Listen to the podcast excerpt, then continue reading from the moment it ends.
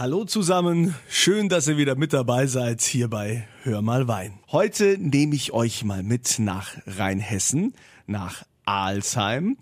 Dort gibt es das Weingut von Juliane Eller und die Juliane ist eigentlich, ja, die ist eigentlich viel zu hübsch, um Wein zu machen, wenn man ihre Bilder sieht, wenn man sie sich anschaut. Wobei, vielleicht kann ich das vorwegnehmen. Ich hoffe, es ist dann nicht das Problem, dass äh, sie weniger Wein verkauft, wenn ich verrate, dass sie eigentlich schon so gut wie verheiratet ist. Hallo Juliane. Hallo, guten Tag.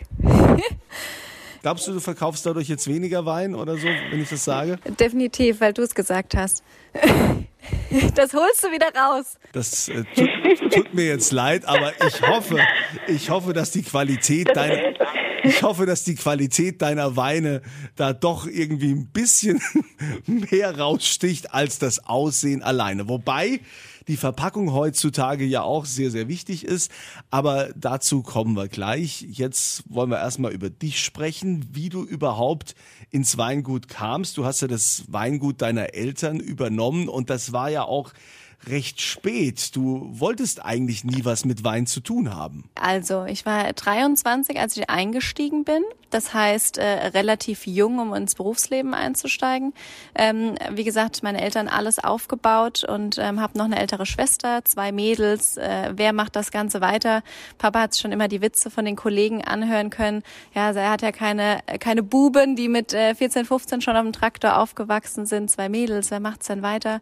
Und äh, siehe da, ich habe mich umentschieden. Ich hatte dann ein Praktikum gemacht bei einem Spitzenwinzer hier aus Rheinhessen und der hat mir eine komplett andere andere Welt des Weinbaus äh, gezeigt. Und dann habe ich gedacht, Mensch, wenn ich doch so eine Basis habe, äh, klopfe ich doch mal bei Mama und Papa an und frage, was sie davon halten. Und dann wurde es wahrscheinlich erstmal teuer für Mama und Papa. Korrekt. Dem ist nichts hinzuzufügen.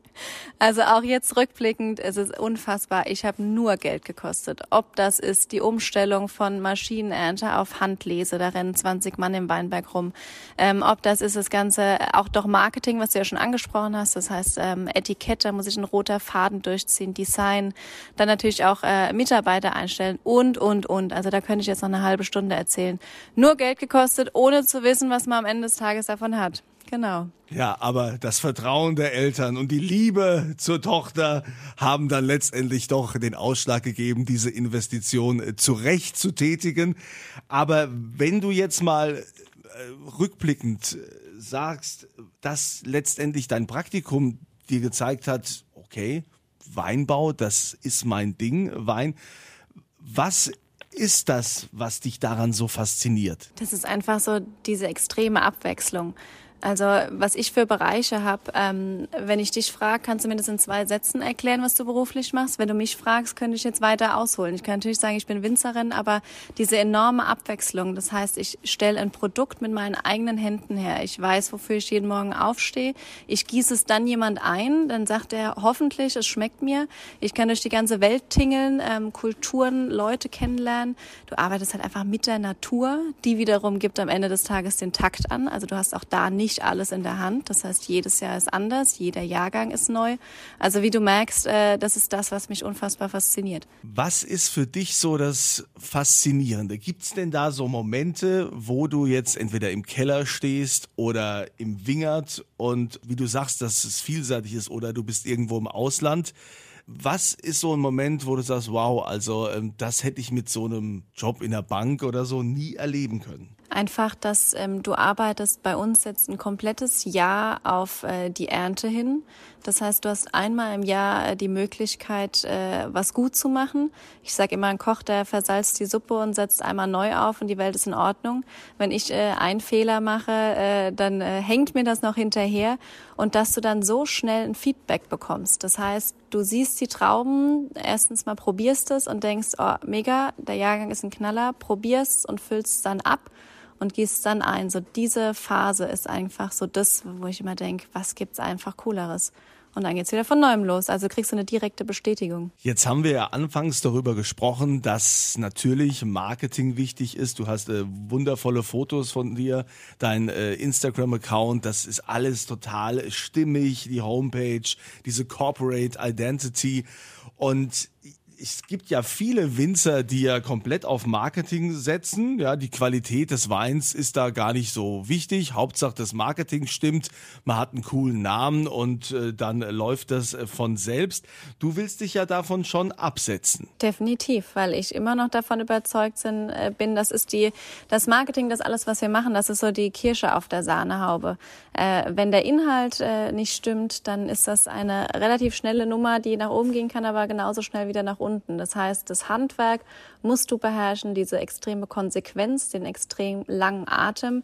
Und nur so, glaube ich, schaffst du es auch langfristig, weil das Schöne bei uns ist, die Leute kommen wieder, die kaufen wieder, weil der Inhalt einfach überzeugt ist, überzeugend ist. Und das ist, glaube ich, das, äh, was man nicht vergessen darf. Und was hast du so für Inhalte? Was, was sind das für Weine, die du machst? Wir haben ja ein sehr äh, gestrafftes Sortiment. Das heißt, äh, fünf Rebsorten, sechs Weine. Also wir fahren auch da das Motto weniger ist mehr.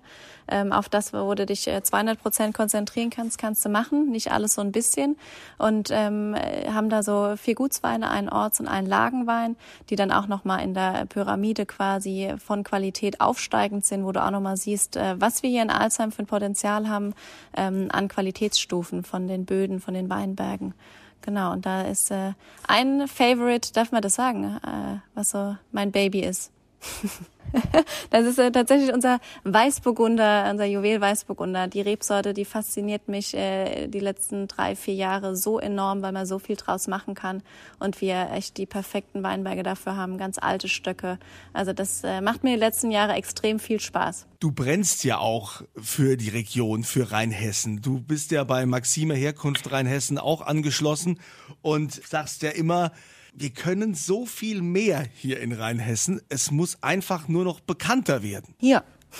wie, wie setzt du das um? Was, was trägst du dazu bei? Ähm, das ist eine gute Frage. Ähm, ich glaube, das Schöne ist, das tragt nicht nur ich dazu bei, sondern so auch die gesamte jüngere Generation, die auch einfach verstanden haben, ähm, dass man gemeinsam einfach äh, deutlich schneller viel weiterkommt, als äh, sein eigenes Süppchen irgendwie zu kochen.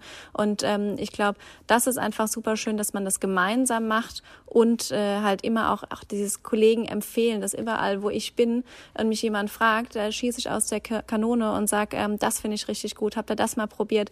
Ähm, ich habe den Wein jetzt nicht bei mir im Sortiment, aber geht mal zu der Kollegin, geht mal zu dem Kollegen. Also ich glaube einfach, man muss die jungen Leute an deutschen Wein ranholen und das halt immer gemeinsam. Du hast ja auch eine tolle Kooperation mit äh, Joko Winterscheid und Matthias Schweighöfer. Das war ja schon diese, diese Nummer, diese Weinmarke Drei Freunde. Das war ja schon ein enormer Booster für dich. Wie kam es denn zu dieser Freundschaft? Ja, äh, total unspektakulär eigentlich am Ende des Tages. Ich hatte damals, ich muss auch kurz rechnen, das ist ja jetzt auch echt schon Jahre her, völlig verrückt, ähm, Joko auf äh, Facebook eine Nachricht geschrieben und äh, da trudeln ja auf seinem öffentlichen Profil äh, zigtausende Nachrichten ein und er fragt sich bis heute noch, äh, wie meine Nachricht in seine Hände gefallen ist und dann war er der, der äh, den ersten Schritt gemacht hat und den Hörer in die Hand genommen hat und im Weingut angerufen hat, wo dann mein Papa dran war. Natürlich kein Plan, wer Joko Winterscheid Möglichkeit ist. Und so ging das los. Und da hat er mir noch gesagt, hier, ich habe noch einen äh, zweiten weinbegeisterten Freak, vielleicht kennst du Matthias Schweighöfer. Ich dachte, oh, den kenne ich schon mal gehört äh, trifft sich mal mit ihm in Berlin und dann äh, war das bei uns drei echt äh, auf der menschlichen Ebene hat das direkt äh, Klick gemacht und die waren so begeistert und fasziniert oder sind sie immer noch.